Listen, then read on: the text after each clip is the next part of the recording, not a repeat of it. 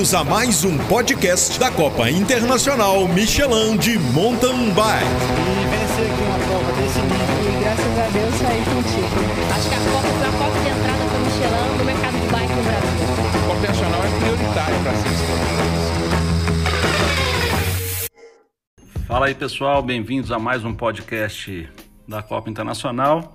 E a conversa de hoje é com a Raíza Gulão, atleta de Goiás e que vem aí numa longa, uma longa batalha aí com uma carreira muito bacana, não só no Brasil, mas fora, né, no exterior.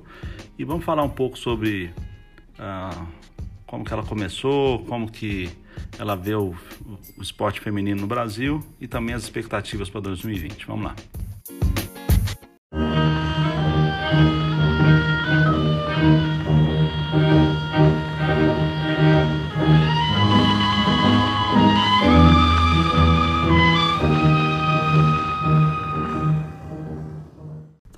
Raíza, seja bem-vinda, muito obrigado por, por estar conosco aqui na, nesse episódio.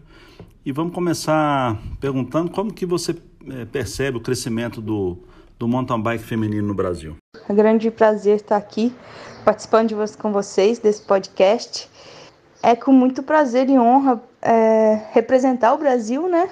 Ser, fazer parte da história do mountain bike brasileiro e também ver o crescimento, né? Eu vejo muito pela Copa Internacional a quantidade de mulheres é, alinhando em todas as categorias que sejam, dando sequência, né? Eu quando iniciei no meu, na minha categoria, a gente mal alinhava 10 atletas e agora às vezes a gente chega a alinhar quase 20 atletas na elite.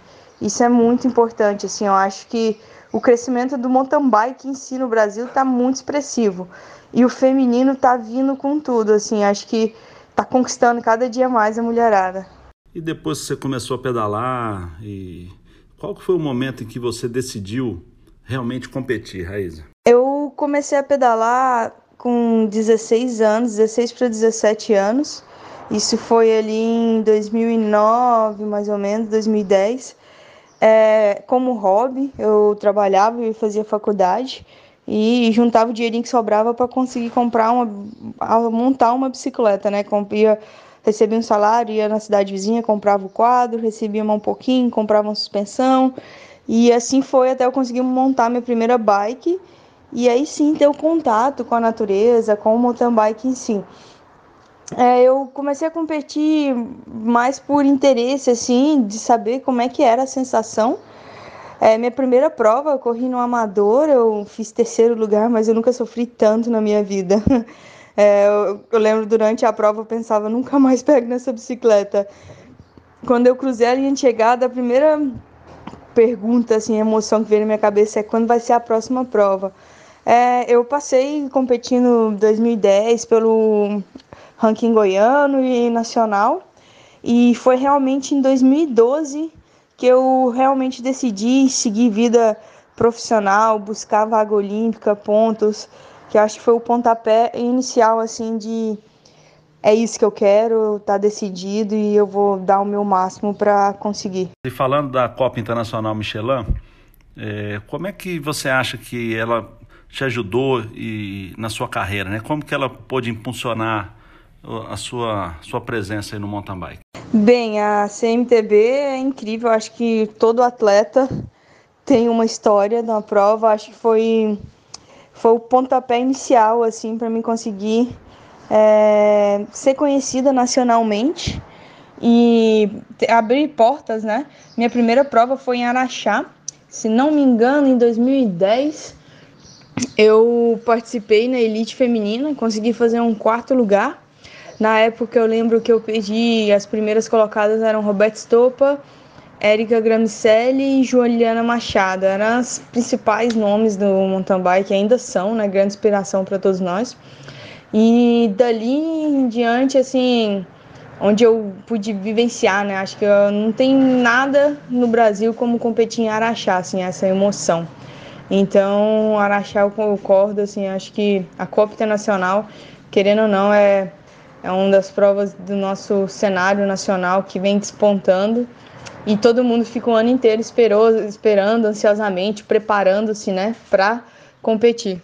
O Raiz, outra pergunta é sobre a Copa Internacional, né? Como que você vê que a Copa potencializa, né, e, e ajuda a elevar o nível dos atletas brasileiros? Né? Uma informação de primeira mão aqui nesse podcast é que o, o campeão mundial do ano passado, né, de maratona, o colombiano Paes, confirmou presença e então nós temos o Avancini, que é o campeão de 2018, e o colombiano, que é o campeão de 2019. Então nós vamos ter dois campeões mundiais na mesma pista aqui em Araxá.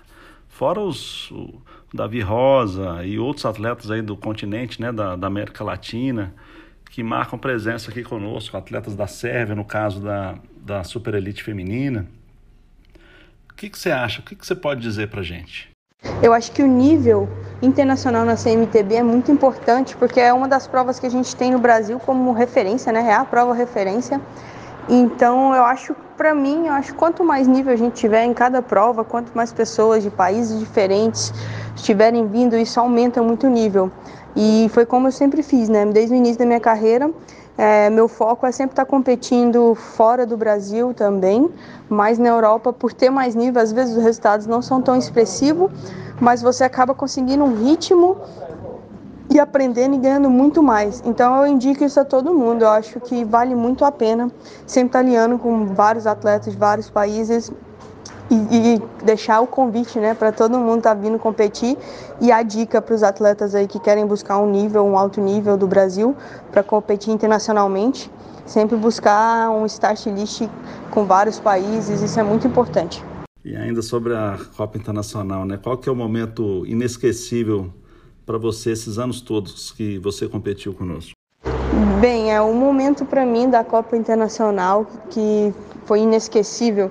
São vários, eu acho que eu lembro, acho que a primeira Copa Internacional que eu participei, que eu fiz quarto lugar na elite feminina, é algo que abriu portas para mim.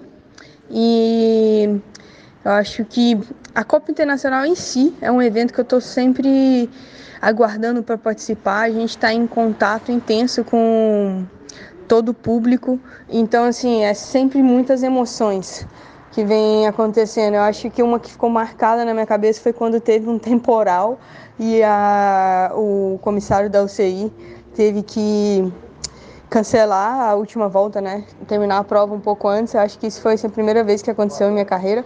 Mas acho que para mim sempre é marcante. Eu acho que eu não, não tem uma etapa assim. Eu acho que eu, eu gosto de correr com coração, corpo e alma, muita garra na Copa Internacional. E é sempre o alto nível.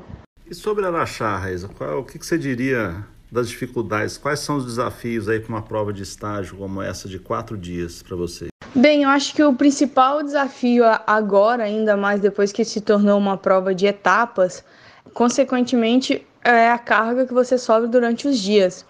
Então, acho que o desafio é ter um equilíbrio, né, físico e mental e conseguir dosar ali para conseguir acabar os quatro dias bem com performance. Bom, e finalizando, é...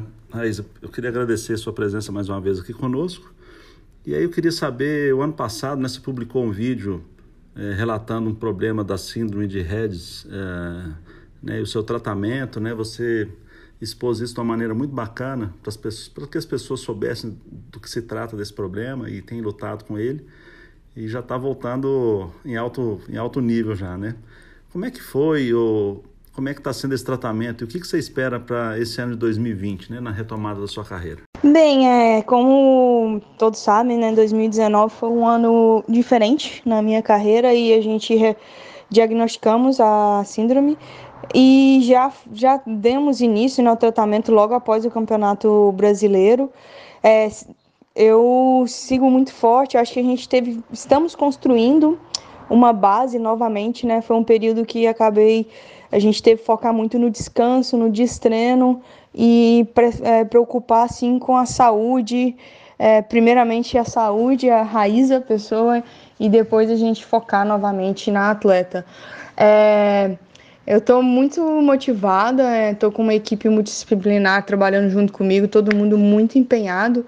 Eu acho que é um, é um processo que a gente tem que respeitar o tempo e é claro que não é do dia para a noite. Então eu sigo trabalhando duro. A gente está buscando a performance a cada dia para conseguir dar continuidade no trabalho e na evolução, né?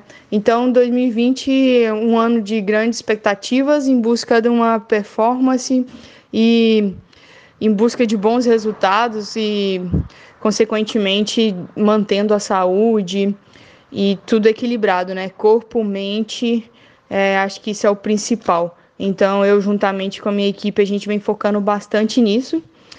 Estou é, competindo aqui fora do Brasil para ganhar ritmo mesmo, ter uma carga maior de treinos. E isso está sendo muito importante. Eu acho que está somando muito na toda a minha preparação. Você curtiu mais um podcast da CIMTB. Obrigado pela companhia. Em breve teremos novidades.